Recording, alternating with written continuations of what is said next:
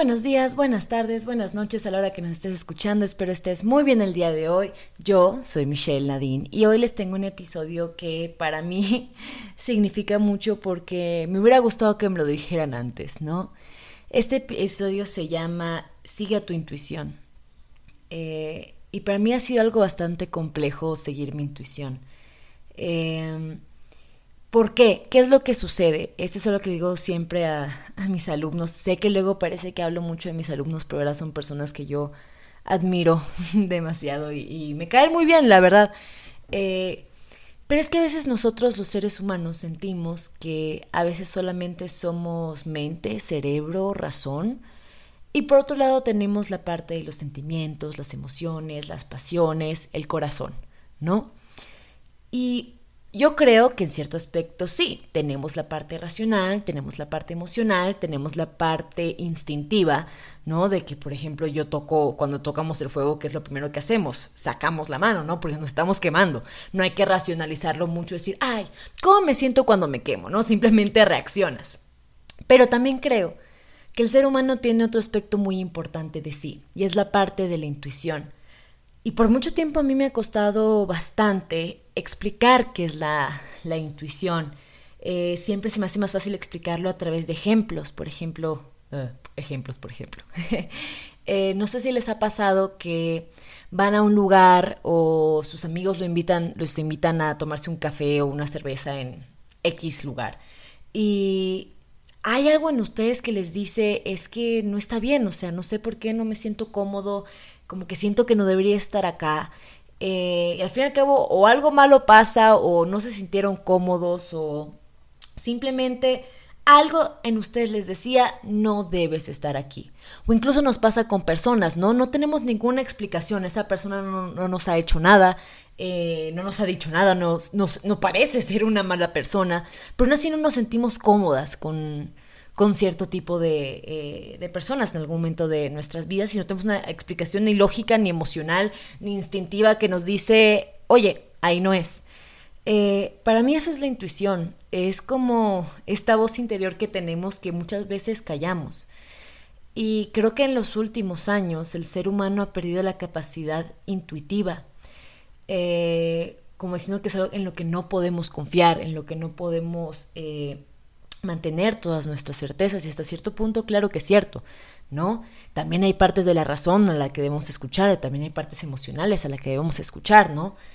Pero honestamente sí creo que la intuición es algo muy poco desarrollado en nosotros y no porque no esté ahí, sino porque creo que es esa voz interna que tendemos a callar. Y por eso este episodio se llama Escucha tu intuición. Y este episodio es más como personal, contándoles cómo a mí eh, me sirvió escuchar a mi, a mi intuición.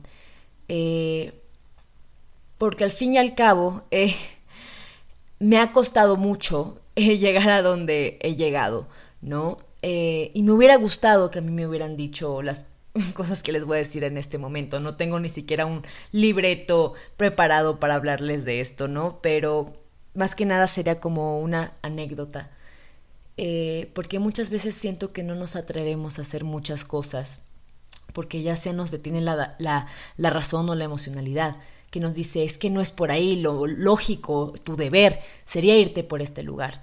Pero tu corazón te puede decir una cosa, pero tampoco, no siempre nuestro corazón eh, nos dice eh, de una mejor manera qué es lo que debemos hacer, ¿no? A veces nos llevamos por el momento, por la pasión y luego cuando nos calmamos decimos, ah, caray, como que no era por ahí es esta parte de que no debes tomar decisiones si estás muy enojado, feliz o triste, sino en un estado neutral, eso yo honestamente lo creo.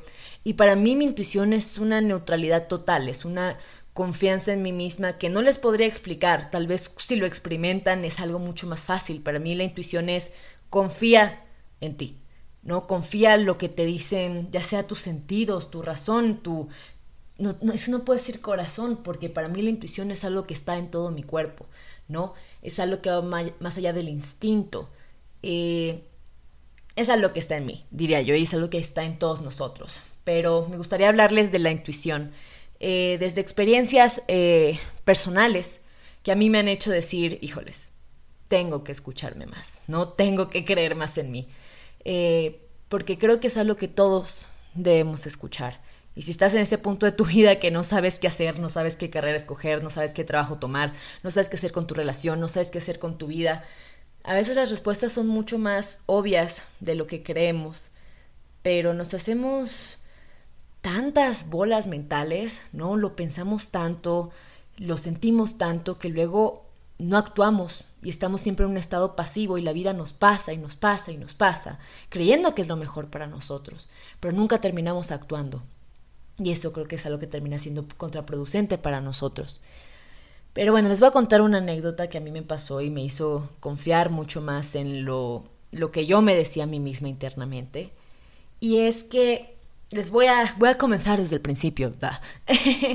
yo siempre he sido una persona que ha trabajado. Me acuerdo que desde los 16 años yo empecé a trabajar, me acuerdo que era cajera en una panadería no me encantaba, pero sí era un trabajo que me explotaba mucho, porque yo en ese entonces me acuerdo que estaba en la preparatoria. Y me acuerdo que yo iba de, creo que de 8 de la mañana a 2 de la tarde a la preparatoria y de 2 y media a 10 de la noche me acuerdo que trabajaba en la panadería y también los fines de semana trabajaba en la panadería eh, como cajera. Eh, soy una persona que siempre le ha gustado trabajar, tener su propio dinero, ¿no? Al fin y al cabo creo que es algo que que nos construye bien como personas. Eh, y al fin y al cabo se siente bonito tener tu propio dinero a los 16 años, ¿no? Eh, me acuerdo que lo primero que hice con ese dinero fue pagarme un viaje a Acapulco, unas vacaciones, dije, ay, qué rico, sí me lo merezco, ¿no? Pero ya luego tuve que renunciar porque era un ritmo muy pesado y tenía que ir a la universidad y mis horarios cambiaban, etcétera, etcétera, ¿no? Eh, desde ahí seguí trabajando en otras cosas, por ejemplo, trabajé en muchas joyerías, trabajé en fiestas infantiles, eh, y tuve como mini trabajos, ¿no? Hasta que cumplí 19 años y empecé a trabajar en una consultoría de desarrollo humano o de recursos humanos. Estuve trabajando ahí como por 10 meses, ¿no? La verdad es que al principio era algo que me gustaba mucho, pero luego sentí que hacía pues pura talacha. ¿Qué es talacha? No sé, archivar, sacar copias, eh, puntos, comas de los eh, trabajos, etcétera, etcétera, ¿no?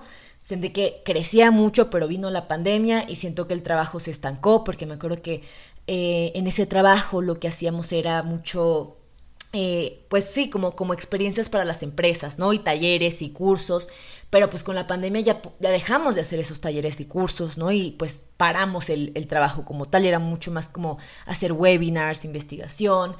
Eh, y no es que estuviera mal, pero sentí que mi crecimiento pues se destabilizó, desestabilizó. Eh, con eso llega la pandemia y me acuerdo que en ese momento yo empecé a hacer TikToks de videos de filosofía. Eh, nada más porque dije, bueno, es la pandemia, estoy aburrida, pues tal vez a alguien le interese los videos que tengo que hacer sobre filosofía, ¿no? Y resulta que sí, a muchas personas le llegaron a, gustar. Esto fue para abril, mayo. En julio del 2020 me acuerdo que me despidieron de, de mi trabajo eh, como becaria en desarrollo organizacional en la consultoría, pues porque al fin y al cabo pues ya no había trabajo, ¿no? Y con la crisis que llevábamos tampoco era fácil mantener sueldo, ¿no? Me creo que no fui la única que despidieron, también hubo otras personas que a las cuales tuvieron que desvincular de la empresa, ¿no? Y aquí yo dije, ah, caray, ¿qué voy a hacer? Y me acuerdo que empecé a hacer cursos de filosofía mi primer curso me acuerdo que fue el de filosofía política. Y la verdad me fue bastante bien, no pensé que a la gente le iba a gustar lo que yo hacía, eh, que me iban a comprar el curso. Y dije, bueno, vamos a hacerlo. Hice mi primer curso online, para esto yo sigo en la universidad, ¿no? Porque creo que si no hubiera pasado lo de la pandemia, nunca eh, hubiese podido llegar a hacer estos cursos, ¿no? Que la gente me conociera por la parte de filosofía, porque aquí en México, para los que no lo sepan, para llegar a ser maestra o profesora necesitas ya estar graduado, ¿no? De tener la licenciatura y yo para ese entonces todavía me faltaba un año para graduarme. Lo bueno es que ya estoy graduada.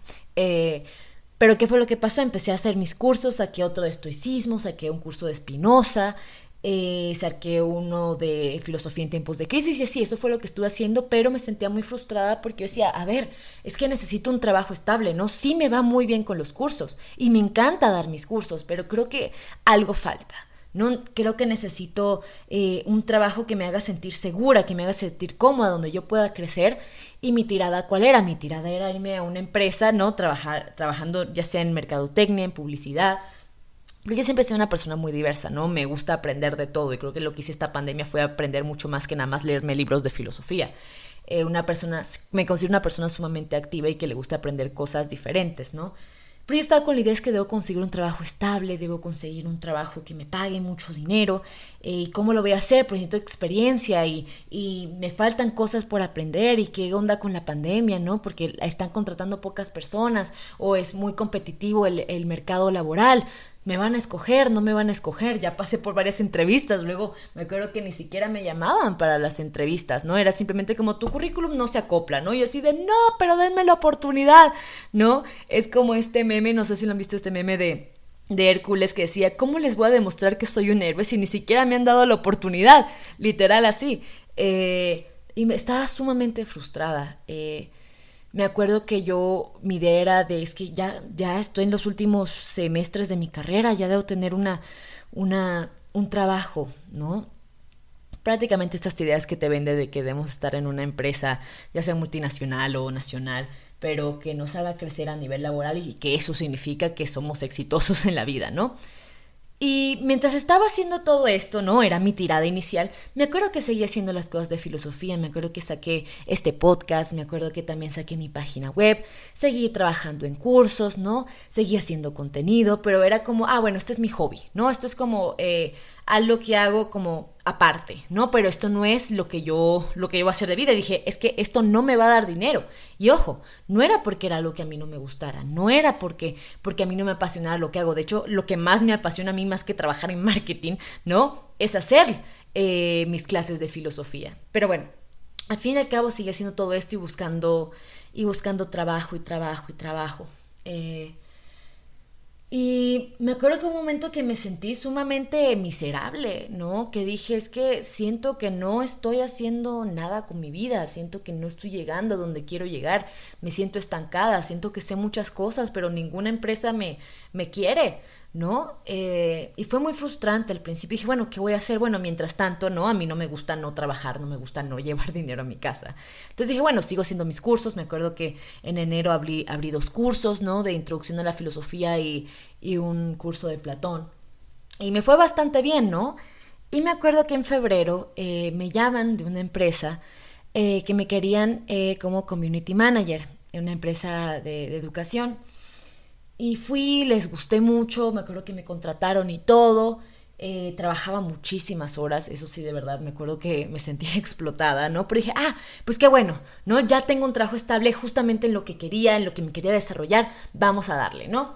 Lo empecé a hacer, pero vi que empecé a dejar atrás mis propios proyectos de filosofía, cosa que a mí me apasionaba y decía, a ver, pero ¿por qué estoy trabajando para otra empresa? Haciendo lo que yo debería hacer conmigo, ¿Por qué debo llevarlos a ellos a tener grandes seguidores cuando yo ya estoy teniendo mi propia plataforma? ¿Por qué no lo hago por mi cuenta? Pero al fin y al cabo el lado del emprendimiento para mí es sumamente, eh, era sumamente aterrador, porque yo decía, es que literal dependo de mí, ¿no? Antes pues dependo de mi trabajo, voy, cumplo las horas y voy a tener un cheque seguro. Pero cuando uno emprende, uno pues se tiene que mover por su parte y eso a mí me daba, me daba muchísimo miedo porque decía, ¿qué tal que hay meses en los que me va mal y me tengo que mantener? Digo, a corto plazo está bien, pero ¿qué tal que a largo plazo no me funciona? Eh, y estaba como en esta disyuntiva, me quedo, emprendo por mi parte, porque decía que uno, los horarios me estaban matando, no tenía tiempo para nada, estaba de mal humor todo el tiempo porque no dormía, eh, estaba, seguía en la universidad en ese momento, me sentía emocional, mental y físicamente agotada. Decía, pero es que esto no es lo que yo quiero, no es lo que yo deseo, no, no, no me siento bien.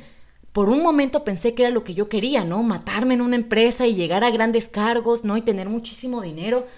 Pero dije, pero esto no me hace feliz. Yo siempre he sido una persona que seguía mucho por pues su felicidad, ¿no? Por lo que por lo que quiero. Y cuando mi, mi corazoncito me dice, aquí no es, no nos sentimos a gusto, me tengo que ir.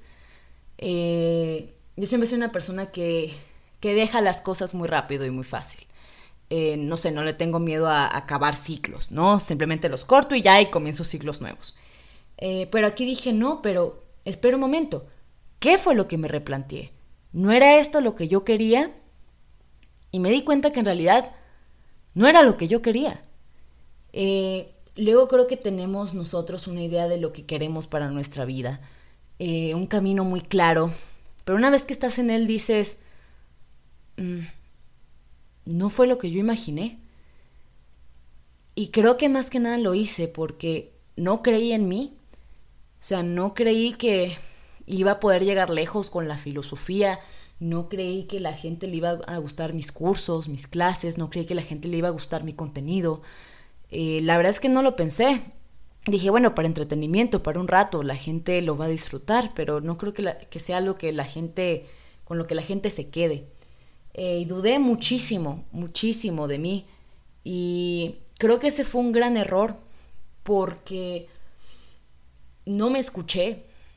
Hay tantas dudas, tantos peros, eh, tantas cosas que sí pueden salir mal, que nunca nos ponemos a pensar qué es lo que sí puede salir bien. Y eso fue un error que yo cometí.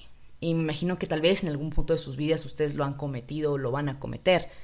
Que, que no creen en ustedes y toman una decisión, pero al fin y al cabo resulta que no era la decisión que ustedes querían. Al final, ¿qué fue lo que pasó? Eh, tuve que pensar muy bien qué es lo que quería, ¿no? Eh, ¿Me quiero quedar trabajando aquí o quiero emprender por mi parte? La verdad es que el miedo es, si es algo que detiene. Y me quedaba pensando y pensando y pensando, me quedo en esto, hago otras cosas. Em, para mí fue una decisión sumamente dura, em, porque ya iba encaminada hacia donde yo quería ir, ¿no? A este camino que nos venden de una empresa grande, de un trabajo estable, pero no era lo que me llenaba. Y al fin y al cabo tomé la, la decisión de irme, de renunciar y decir, órale, pues voy a trabajar por mi cuenta. Al fin y al cabo era seguir mi intuición y decir, algo me está diciendo que no es por aquí, algo me está diciendo que no lo merezco. Así que renuncié y empecé a dar mis clases particulares, ¿no? De, filosofía, empecé a trabajar haciendo más cursos, etcétera, etcétera. Eh, mientras acababa el último semestre de mi universidad. Em, y tenía muchísimo miedo porque dije, ¿qué tal que la gente no me compra? Porque al final cuando eres emprendedor dependes de que la gente te consuma. Eh, consuma tus contenidos, tus servicios. Eh, y dije, ¿qué tal que a la gente no le gusta? ¿Qué tal que la gente no me compra o que lo hace por un ratito y luego me deja, ¿no? Eh, cuando todo esto estaba sucediendo, me acuerdo que salió un podcast que hice con, con, Carlos Vallarta. me gustó mucho ese podcast. Y ese podcast, pues al fin y al cabo, sí me ayudó mucho a que, la, a, que, a llegar a más personas, ¿no? Estoy siempre agradecida con Carlos, ¿no? Porque la verdad, creo que las cosas que más me han ayudado para mantenerme este proceso son aquellas personas con las que puedo colaborar y no a nivel utilitario, ¿me entienden? No a nivel de, ay, me va a, a, colgar de personas famosas, ¿no? Para que a mí me hagan famosa, sino gente que honestamente digo que sí ha creído en mí, ¿no? Y que me ha dado la oportunidad, que nunca pensé que iba a haber gente así en, en mi vida, que me hubiera ayudado, que me hubiese gustado hacer colaboraciones conmigo y eso me ayudó bastante como a catapultarme, ¿no? Y, que más, y a que más personas les llegara lo que yo hago, ¿no? Em, al fin y al cabo, les digo, renuncié, empecé a hacer esto teniendo muchísimo miedo, ¿no? Muchísima incertidumbre. Me acuerdo que había semanas que decía, ¡Ah! Lo hice bien, debería seguir enviando currículums a otro lugar. Pero me mantuve firme y dije, no, esto es lo que quiero, esto es lo que a donde me guía mi intuición y lo vamos a hacer. Yo siempre me considero una persona que saca adelante las cosas que quiere, incluso cuando no cree que las puede sacar, pero dice, pues, chingo a mi madre si no lo hago, ¿no? Eh, y lo hice. Y la verdad es que estoy bastante sorprendida, ¿no? Porque me ha ido muy bien, incluso mejor que en un trabajo estable. He conocido personas maravillosas, mis alumnos son personas a las que yo estimo muchísimo.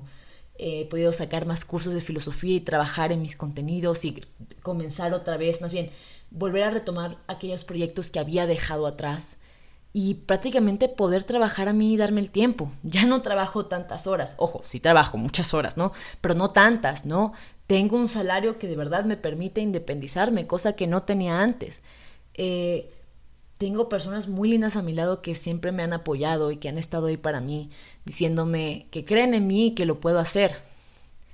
Y eso la verdad es algo que yo siempre voy a agradecer porque hay veces que cuando ni nosotros creemos pues en nosotros mismos, las personas que están al lado nos dicen, es que tú sí puedes, no te preocupes, todo va a estar bien. Y eso fue algo que a mí me impulsó muchísimo decir, órale, vamos a hacerlo, vamos a aventarnos, vamos a hacer lo que, lo que queremos. Y lo hice. Y ahorita estoy en ese proceso en que no me la puedo creer. O sea, creo que nunca me creí capaz de lograr lo que he logrado hoy, ¿no? Eh, y creo que lo más importante y más que, más que el dinero, más que la independización, más que emprender, ¿no? Porque luego parece discurso de coaching gurú, haz lo que tú quieras, ¿no? Eh, todo depende de ti, sigue tu intuición, ¿no? O sea, no, no quiero que sea ese tipo de podcast. Eh, sino creo que lo que más me llevo es la experiencia que he podido tener en mis clases, ¿no? Que son ya sé, otra vez hablo de mis alumnos, pero de verdad siento que ellos me enseñan mucho más a mí de lo que yo, de lo que yo les puedo enseñar, porque son personas con vidas tan distintas, con situaciones tan diferentes y todos tienen un mismo amor por el conocimiento, por el aprendizaje. Son personas que para mí de verdad piensan, ¿no? Y se cuestionan y les emociona y ver sus caritas de emoción de, de una nueva clase, ¿no? Me encanta porque siento que estoy dando ese granito de, de arena. Porque todas las clases que yo doy son clases en las que yo creo, son clases las que a mí me han ayudado para, para salir adelante. Porque para mí la filosofía no es nada más, no es nada más teorizar y racionalizar. A mí la filosofía ha sido que me cambió la vida. Y me gustaría hacer eso con mis alumnos, pero ojo, eso es algo que va en mis alumnos, no en mí. Yo les puedo dar todas las clases que quieran, pero si no tienen las ganas de aprender, no importa cuántos temas les dé de filosofía y me han enseñado mucho a, a entender situaciones distintas a las mías, a empatizar, a no nada más dar una clase, ¿no? Y leer y contarles, sino escuchar, ¿no? Sino ponerme en otros lugares, sino problematizar, discutir, relacionar los temas de filosofía con cosas que ellos estén pasando. Eh, cosa que creo que es, que es hermoso porque, porque hay situaciones que no te imaginas, ¿no? Y realidades que no vemos y ver cómo esas personas llevan la filosofía a su vida diaria es algo con lo que yo me quedo impactada porque esta parte del contraste, al fin y al cabo, la filosofía debe ser un rebote de ideas, es un diálogo. La filosofía no se hace solo. Y para mí mis alumnos y yo es más como un acompañamiento, más que unas meras clases, más que un curso donde sacas un diploma es un acompañamiento, ¿no? Es un te escucho, es, un, es una relación intelectual. Y eso es algo que a mí me llena y creo que siempre me va a llenar y que hace que yo quiera seguir dando mis clases. Pero al fin y al cabo, la intuición es algo que me llevó a lograr todo esto. Incluso cosas inesperadas. No me esperé jamás, jamás llegar a donde llegué hoy. Eh, nunca lo, lo vi venir y estoy sumamente orgullosa, ¿no? De lo que he logrado y luego es algo difícil decirnos eso a nosotros mismos, ¿no? Que estamos orgullosos, ¿no? Que confiamos en nosotros. Ojo, esto es algo que a mí me ha costado, me ha costado años. Y no les voy a decir que no dejo de tener miedo. No les voy a decir que todos los meses no ando contando si gané buen dinero no. Eh, por fin y al cabo soy una persona que ahorra mucho. Gente, aprendan a ahorrar. Eh, pero soy una persona que, claro, sigo con mis miedos. No les voy a decir que todo el tiempo creo en mí, confío en mí, sería una mentira, ¿no? Todos los días trato de hacerlo mejor, ¿no? Y todos los días creo que nosotros debemos, eh, no les diría pensar positivo porque sería una estupidez decirles eso, pero pensar que podemos ser mejores y de verdad intentarlo, no nada más dejarlo en el mero pensamiento, sino de verdad ejecutarlo, que es lo más difícil. La introspección también es algo que a mí me ha costado mucho. Eh, la, la pandemia me llevó a estar sola, ¿no? Y decir, madres, o sea, ¿qué pasa conmigo? ¿No? Y no es algo fácil. Me acuerdo que cuando a, la pandemia tuve que empezar a ir a terapia porque el mundo se me, se me vino abajo. Y es un proceso que creo que nunca voy a terminar de hacer. Ojo, ya no estoy en terapia, pero, pero es un proceso que yo digo, o sea, trabajar en mí es un proceso que nunca va a acabar. Y siempre voy a tener que estar trabajando en mí Y todos nosotros siempre tenemos que estar trabajando en nosotros, ¿no? Porque no es algo acabado. Vamos cambiando todo el tiempo, nos vamos eh, reestructurando conforme pasemos nuestras experiencias, nuestra vida, etc. Eh, pero creo que algo que todos nosotros debemos aprender y que yo lo tuve que aprender porque no me tocó de otra, es la intuición. Escúchense. Ese sería el mensaje que les dejaría hoy. Escúchense. Siempre van a tener miedo ¿no? Siempre van a haber situaciones que les digan por ahí no es, debes hacer otra cosa, ¿no? La cosa es que hay que atreverse, porque luego incluso podemos perder grandes oportunidades por el hecho de no intentarlo, ¿no? Yo digo que sí, si es algo que de verdad quieren, si es algo que los llena, que los apasiona, las cosas van a llegar, ¿no? ¿Por qué? Porque debemos trabajar en ellas. No es como que yo me quedo sentada esperando que llegue el trabajo de mis sueños, no, busco el trabajo de mis sueños, trabajo muchas horas, ¿no? Para darles todo el contenido que les quiero dar, ¿no? Para dar las clases, para mantenerme eh, con el mejor humor que puedo, ¿no? Para que no me vean, ah, es que Michelle está triste, ¿no? No les voy a dar la clase hoy porque Michelle está deprimida, para nada, ¿no? Hay que aprender a, medir todas estas situaciones. Eh, y algo que a mí me ha funcionado mucho para seguir mi, propia intuición es detenerme y pensar una vida a la que yo, a mí me gustaría llegar, ¿no? O sea, literalmente me la imagino, cómo me imagino, cómo me veo, qué quiero lograr. Claro, luego es difícil saber qué queremos lograr, ¿no? También hay que ponernos a pensar qué quiero. A veces queremos muchas cosas. Ojo, es una persona que quiere muchas cosas todo el tiempo, ¿no? Pero ¿qué hago? Priorizo veo que está dentro de mis posibilidades. Y les digo, es mucho más fácil, ¿no? Pensar en todas aquellas cosas que podrían pasar mal. Cuando tenemos un plan, tenemos una meta, ¿qué es lo primero que pensamos? ¿Qué podría salir mal? Y ojo, no les digo que está mal, hay que planear el plan A, B, C y D. Pero tampoco nunca ponemos en colación que es todo aquello que sí podría salir bien. Y eso también tiene un peso muy importante porque cuando contrastamos, ¿qué pasaría si sí sale bien? Son muchas cosas más llenadoras, ¿no? Que aquellas cosas que podrían salir mal.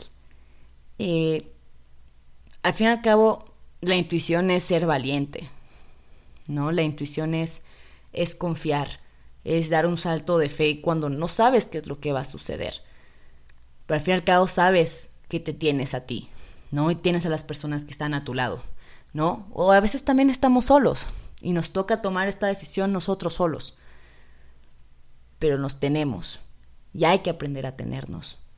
Hay que aprender a estar con nosotros mismos, que es uno de los pasos más difíciles. Creo que yo tuve que aprender a la mala en la pandemia, ¿no? Aprender a estar conmigo. Porque no es fácil estar solos, no es fácil estar con nosotros y nuestros propios pensamientos. Pero vamos a estar siempre aquí con nosotros mismos Así que hay que aprenderle y hay que confiar y hay que seguir esta vocecita interna, ¿no? Eh, pero bueno, creo que esto es todo por el episodio de hoy. Les digo, estas son cosas que a mí me hubieran gustado escuchar cuando tenía que tomar decisiones difíciles. El miedo siempre va a estar ahí, ¿no? La cosa es cómo lo vamos a afrontar, porque el miedo tanto te paraliza, ¿no? Como te hace actuar. Y espero que ustedes el miedo no los paralice. Pero bueno, espero hayan disfrutado este episodio. Se los doy con toda la honestidad y cariño. Eh, espero que les funcione y nos vemos hasta el próximo episodio. Hasta luego.